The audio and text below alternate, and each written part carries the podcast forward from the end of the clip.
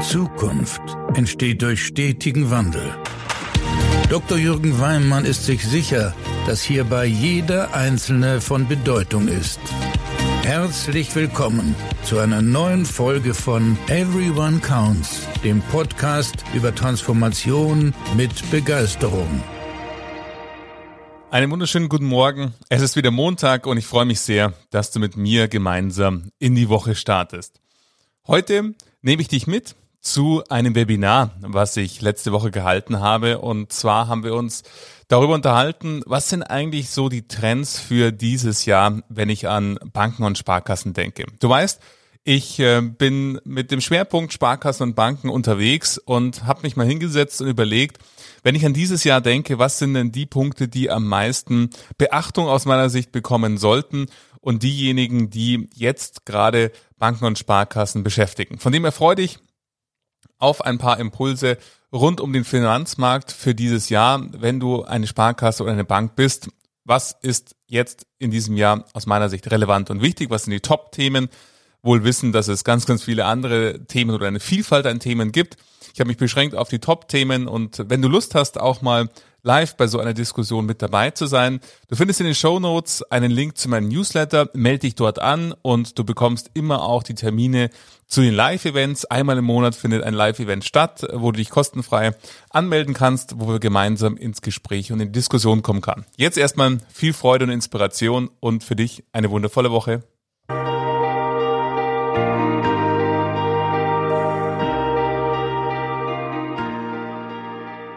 Ähm, ich freue mich besonders bei meinen Webinaren, dass Menschen äh, hier kommen, die mich schon sehr, sehr lange begleiten und kennen, mit denen ich teilweise sehr, sehr intensiv äh, gearbeitet habe. Hier sei zum Beispiel der Herr Schäfer genannt, mit dem ich den Award gewonnen habe, der hier diese Folie trägt nämlich ähm, den Award der Wirtschaftswoche zum dritten Platz im Strategieprojekt. Und viele Menschen, die auch neu hinzugekommen sind, die noch nie mit mir, die mir vielleicht folgen, meinen Podcast hören, den Newsletter lesen. Und das freut mich immer besonders, dass Menschen, die mich sehr, sehr lange ähm, hier begleiten, ein ehemaliger Kollege, mit dem ich grandiose Projekte von dem ich viel gelernt habe, wenn es um das Thema Kreditgeschäft geht, zum Beispiel auch hier freut mich auch. Also von dem her ist es immer ein guter Mix aus Menschen, die mir lange verbunden sind, die mich kennen, die mich kennen, was mich antreibt und Menschen, die neu mit mir in Kontakt treten. Von dem her erlauben Sie mir kurz zwei, drei Sätze zu mir. Äh, wer bin ich? Was macht mich aus?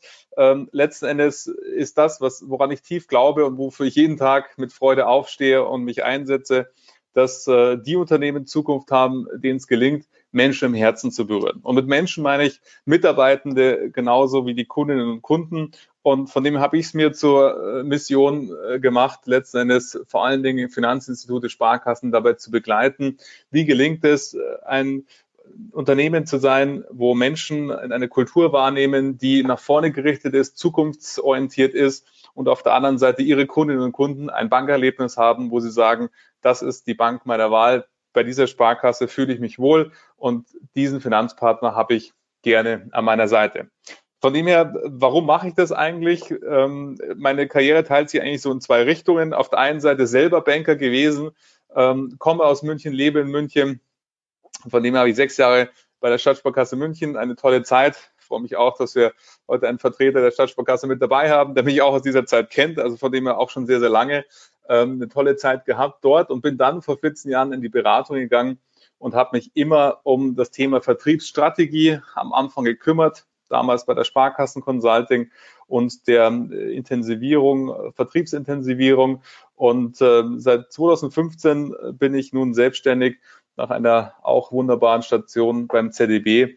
Ähm, auch hier äh, Gruß nach Würzburg zu einem alten Kollegen, wie gesagt, von dem ich auch viel gelernt habe. Schön, ähm, dass wir heute so viele vereinen und habe mich auch mit dem Thema Strategie, Vertriebsstrategie und letztendlich äh, heute im Hauptfokus Transformationsprojekte. Wie gelingt der kulturelle Wandel in Sparkassen und Finanzdienstleistern? Und wenn ich persönlich so in der Vorbereitung auf dieses Jahr zurückgeblickt habe, dann waren für mich vor allen Dingen diese Punkte, die ich Ihnen hier mitgebracht habe, fünf an der Zahl, ähm, die, die letzten Endes für mich am meisten wirken. Es gibt noch weitere darüber hinaus, Aber wir sehen äh, natürlich A, die Rechtsprechung, um den ersten Punkt gleich mal zu beginnen, als auch die unklare Corona-Situation, die uns weiter belastet, wo einfach auch noch nicht ganz klar ist, wie wird das auch die Bilanzen von ihren Instituten belasten. Bisher sind die meisten Häuser, die ich kenne, gut durch diese Zeit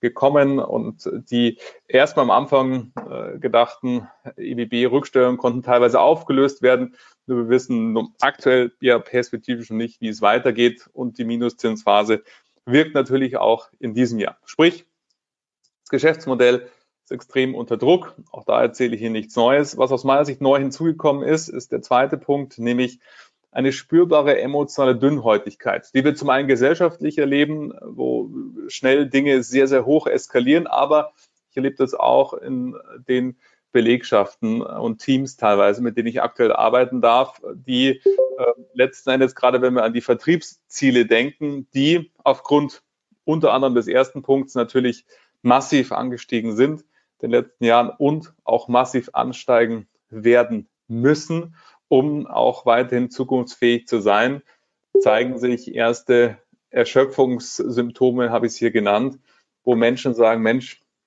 wie soll das eigentlich funktionieren? Wie sollen diese Ziele, die anspruchsvollen Ziele für mich ganz persönlich denn auch wirklich erreichbar sein? Gleichzeitig sehen wir der Punkt drei, der ein total positiver Punkt ist, das, was Sie alle zu verkaufen haben, deren die Nachfrage ist massiv da. Der Bedarf an Finanzdienstleistungen, ich glaube, wenn man einen positiven Aspekt an Corona sehen möchte, dann ist es der, dass sich Menschen mit ihrer finanziellen Situation beschäftigt haben und sie alle haben die besten Lösungen, genau dafür Menschen als finanzieller Partner zur Seite zu stehen. Gleichzeitig sehen wir aber auch, dass es einen Teil gibt, den klassische traditionelle Sparkassen und Banken nicht erreichen, nämlich wenn wir dir anschauen, den Wachstum der Neo-Broker, wenn wir sehen, das Thema Wertpapierveranlagung, ein riesiges Boomfeld. Da sehen wir wunderbare Ergebnisse. Natürlich auch äh, bei der Deka, die Sie als stärksten Vertriebspartner an der Seite haben.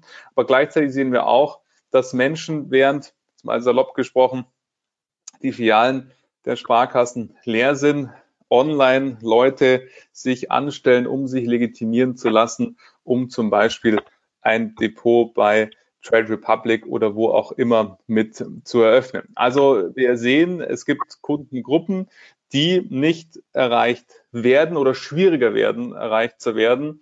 Ähm, aber der Bedarf, das ist absolut positiv. Ich gehe davon aus, dass der auch so bleibt, an Finanzdienstleistungen ist gestiegen. Wir sehen gleichzeitig auch, dass ähm, häufig, wenn wir an die Vertriebsergebnisse denken, die sich jetzt massiv ähm, natürlich steigen und weiter steigen werden, dass teilweise Trainings, Coachings, jetzt nicht nur wegen Corona und der fehlenden Möglichkeit, persönlich teilweise in Kontakt zu treten, nicht mehr so eine Wirkung entfalten, wie sie es mal getan haben auf einem unteren Niveau, wo man verschiedenes Handwerkszeug mal gelernt hat, ein Team mal ein, zwei Tage ein Coaching hatte und man dann gesehen hat, dass die Ergebnisse ansteigen. Den heutigen Niveaus, wo Teams unterwegs sind, ist es äh, deutlich schwieriger geworden, dann auch nachhaltig weiter die Ergebnisse zu steigen. Sprich, heutige Ansätze dürfen sich auch dahingehend wandeln. Und wir sehen natürlich als letzten Punkt die weiteren Auswirkungen volkswirtschaftlicher Art wirken natürlich eins zu eins. Hier ist die Inflation nun mal als Beispiel genannt, auch weiterhin negativ auf das Geschäftsmodell. Wenn wir sehen, wie momentan die Preise in den Lieferketten steigen und uns überlegen, wie das wohl weitergehen kann, bis es dann auch wirklich äh, die heutige Heizsaison und die Verbraucherinnen und Verbraucher, was das wiederum für die Kreditseite heißt und so weiter.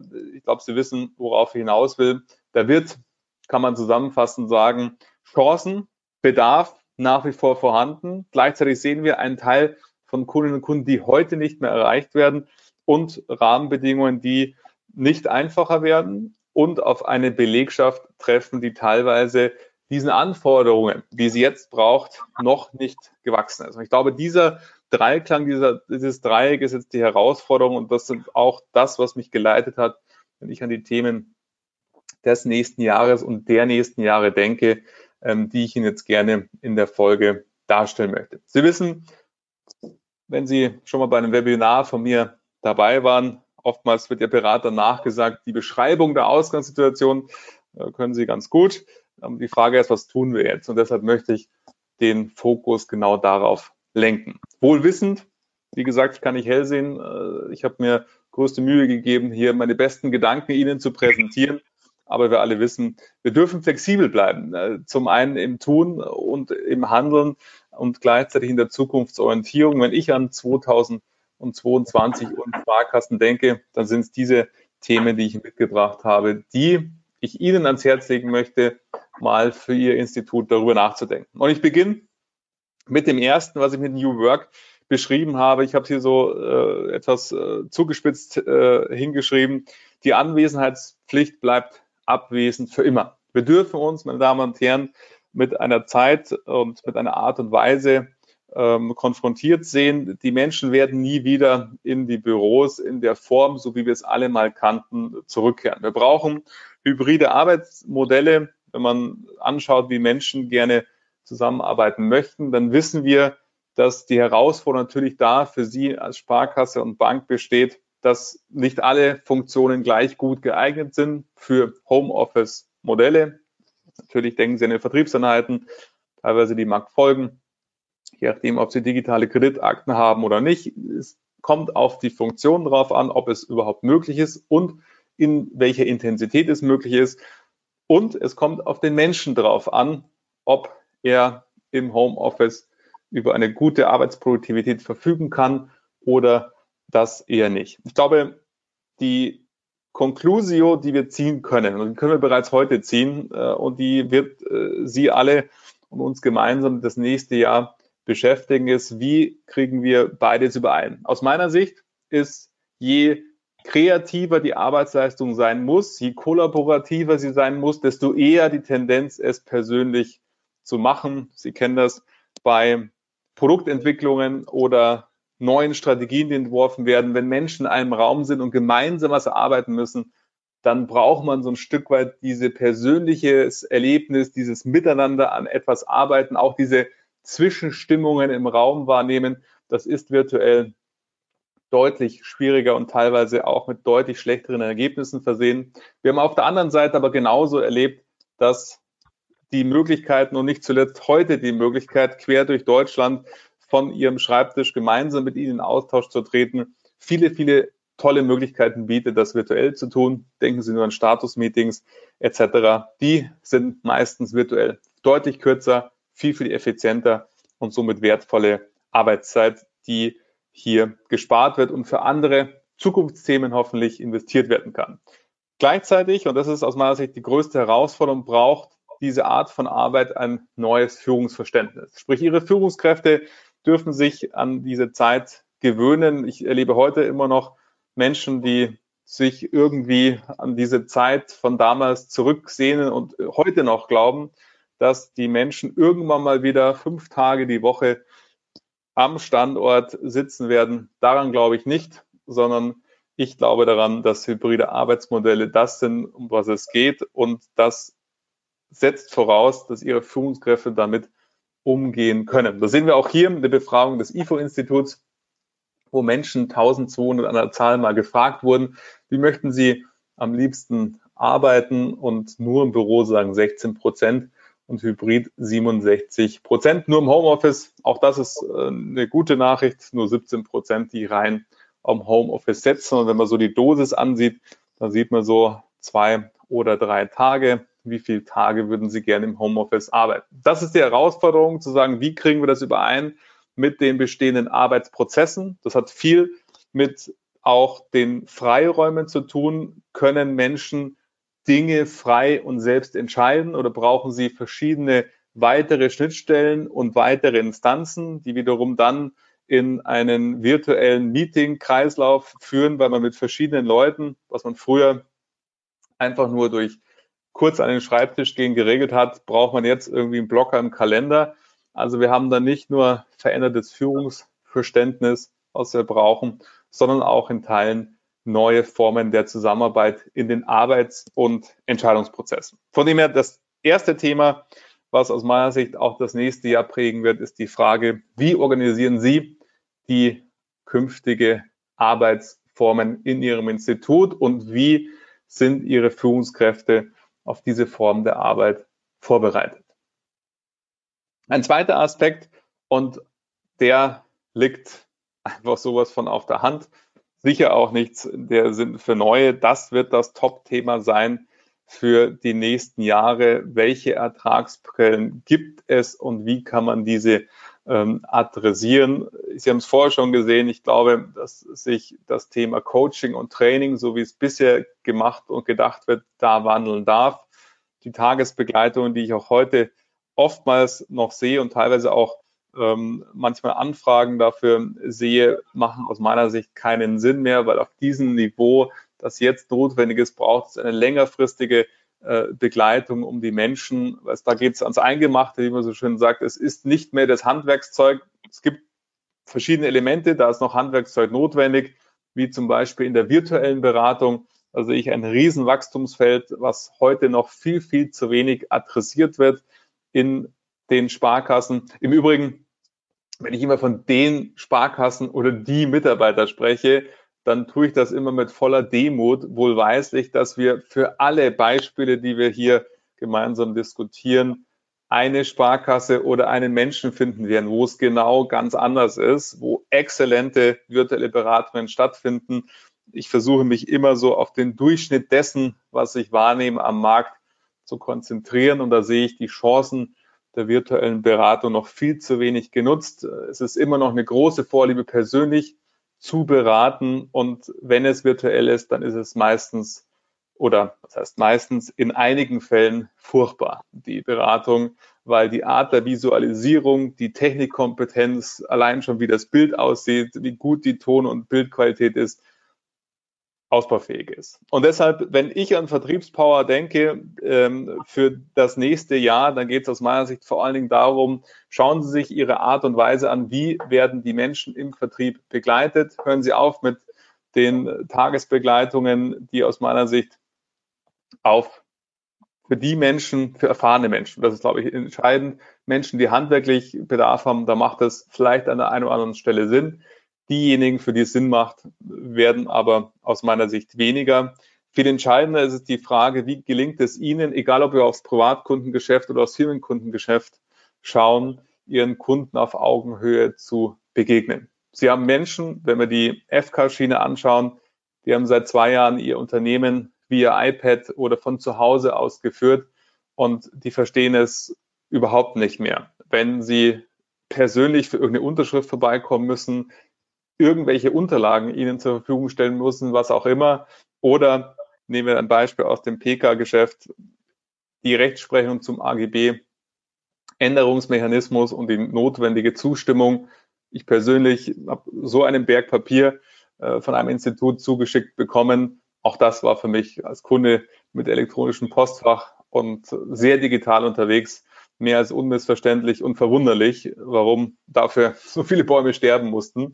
Und ich glaube, das geht es darum zu entscheiden, wer sind Ihre Kundinnen und Kunden. Da haben wir unterschiedliche Elemente im Retail als auch im Firmenkundensegment.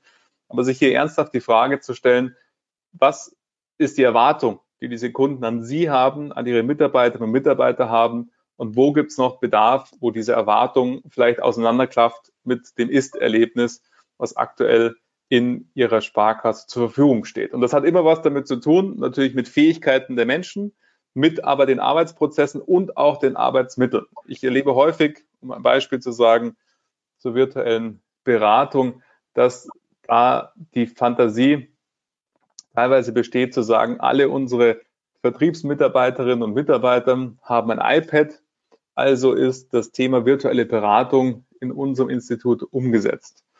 Aus meiner Sicht ist das Gegenteil der Fall. Schon mal gut, dass es diese iPads gibt und dass man den technischen Zugang hat, Gleichwohl gehört zu einer virtuellen Beratung noch viel mehr an Didaktik, Visualisierungsmöglichkeiten und wenn Sie schon mal versucht haben, OS Plus plus Visualisierung plus Microsoft Teams oder Skype oder für Business, was auch immer, auf einem iPad parallel zu betreiben, dann wissen Sie, das ist ganz schön schwierig und äh, sehr herausfordernd. Also es gibt auch noch technische Thematiken und nicht zuletzt, und auch das erlebe ich häufig, ist es natürlich auch eine Bandbreitenfrage. welche Bandbreite haben wir überhaupt in unserer Region zur Verfügung und welche Bandbreite sind wir auch bereit zu investieren, um letzten Endes auch Erträge und Kosten im Einklang zu haben. Aber gleichzeitig zusammenfassend, das ist natürlich das Zukunftsfeld bezogen auf, wie gelingt es Ihnen, Ihre Kundinnen und Kunden so zu begeistern, dass der Kunde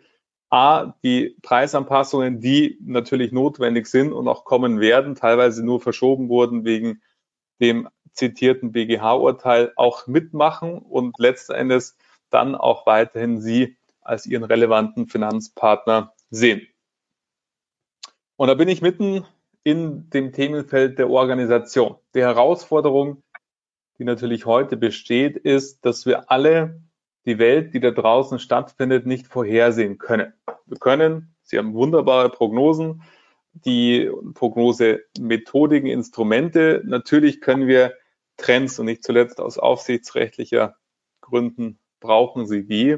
Aber was wir nicht vorhersehen können, ist, wie sich die Welt um sie herum hin verändert. Und wir alle haben erlebt, wie schnell das passieren kann mit Corona. Und umso wichtiger ist es zu sehen, wie kriegen wir es hin, dass intern die Geschwindigkeit bezogen auf Entscheidungen und Projekte höher wird.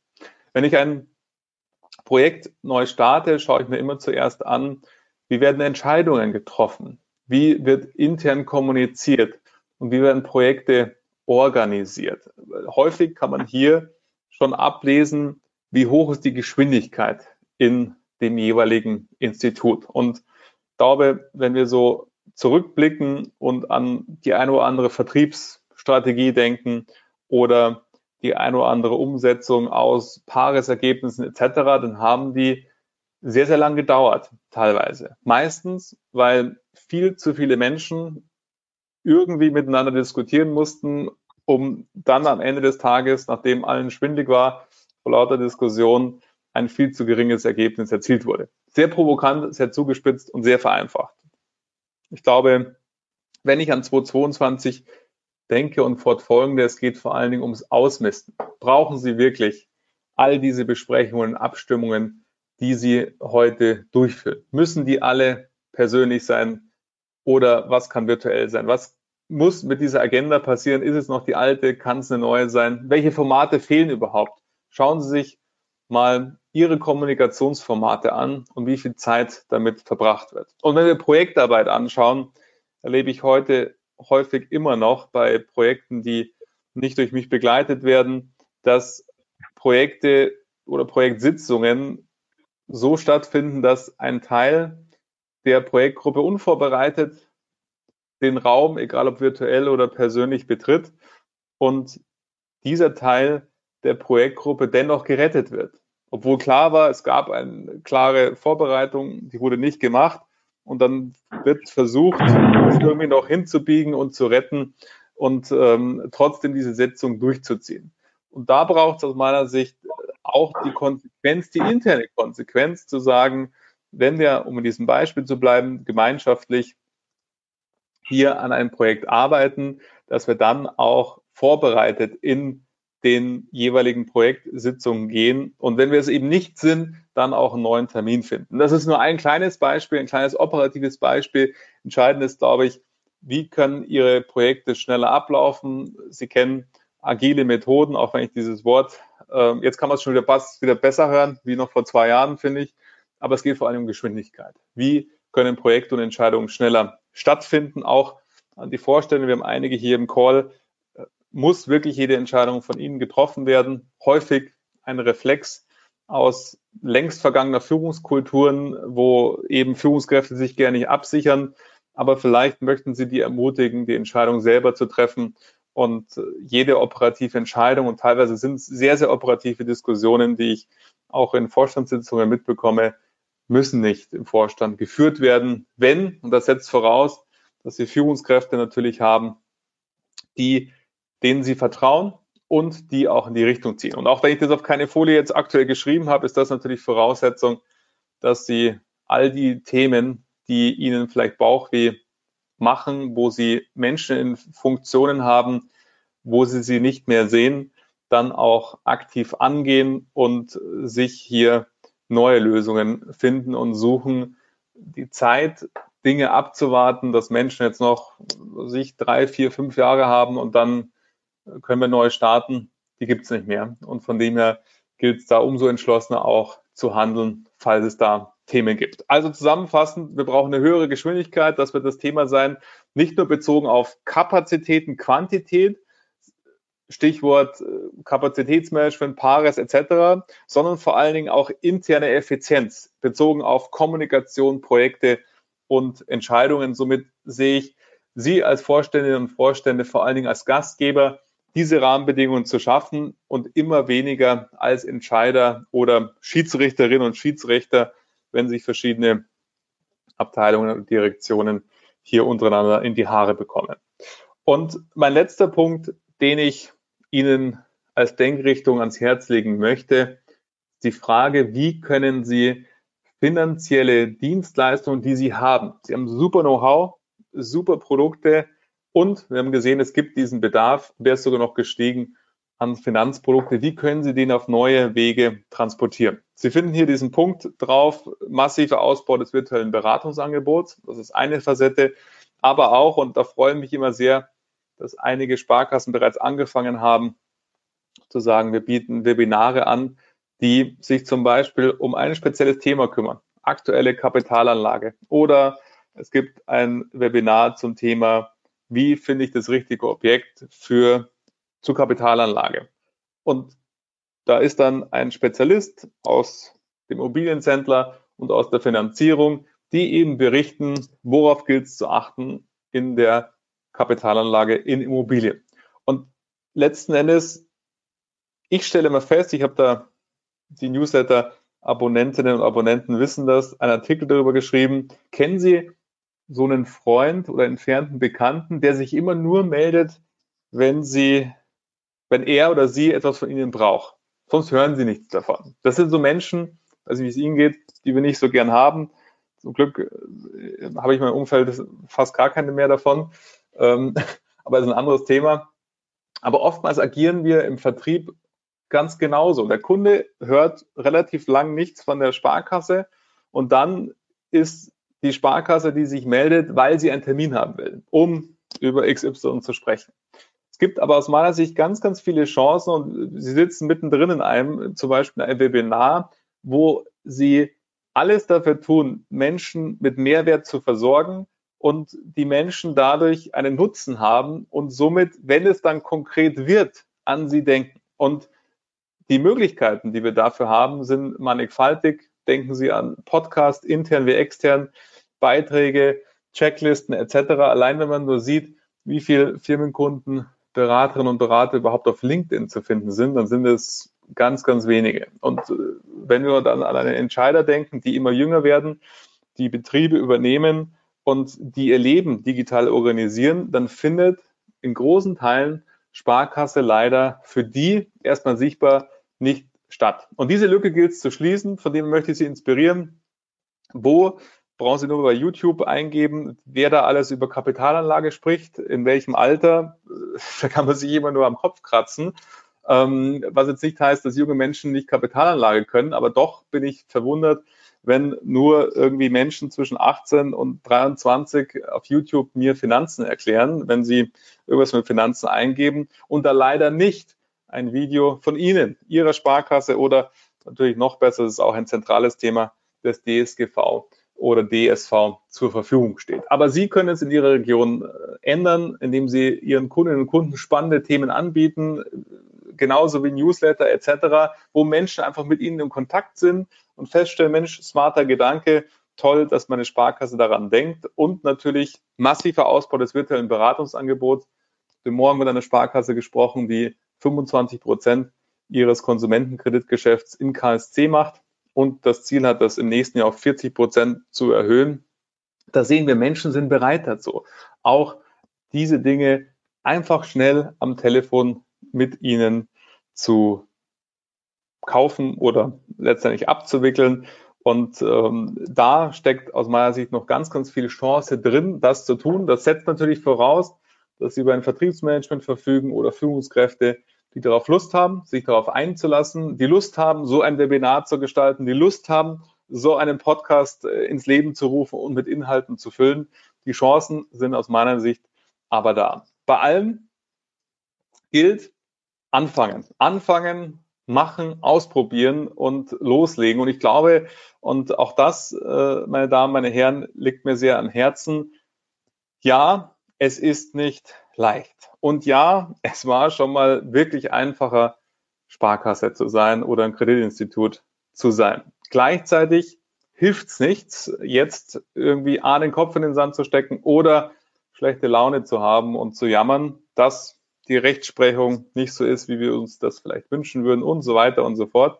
Es ist halt so, wie es ist. Deshalb gilt es, die Chancen, die da sind, jetzt aktiv zu adressieren, Lust zu machen auf letzten Endes Zukunft und sich vorzustellen, wie es ist, ein zukunftsgesicherter und orientierter Finanzdienstleister zu sein, wo die Menschen sagen, ich bin so glücklich und stolz, Kunde dieser Sparkasse zu sein, weil die sind an meiner Seite und die Chancen, ich hoffe, ich konnte ein bisschen Lust machen und einen Gedankensturm auslösen, was so meine Denkrichtungen sind, wenn ich ans nächste Jahr denke ähm, sind auf jeden Fall vorhanden. Und auch wenn der Abgesang oftmals auf die Finanzbranche ganz groß ist, manchmal sogar auch eigen gemacht, dann blicke ich absolut positiv in die Zukunft, die herausfordernd ist. Das will ich gar nicht kleinreden. Auch da äh, stehe ich im Austausch mit vielen von Ihnen und blicke ebenso sorgevoll wie Sie in die zugrunde liegenden Prognosen und die Entwicklungen. Gleichzeitig ist da meine Devise, äh, jetzt nicht äh, wie das Kaninchen vor der Schlange zu sitzen, sondern aktiv loszulegen. Und ich hoffe, dass ich Ihnen hier ein paar Gedanken dazu liefern konnte und freue mich jetzt auf den gemeinsamen Austausch mit Ihnen darüber, was Sie gerade bewegt, was für Fragen aufgekommen sind, welche Themen Sie sehen, wo Sie vielleicht eine andere Meinung haben. Lassen Sie uns da gemeinschaftlich in den Austausch treten und darauf freue ich mich jetzt.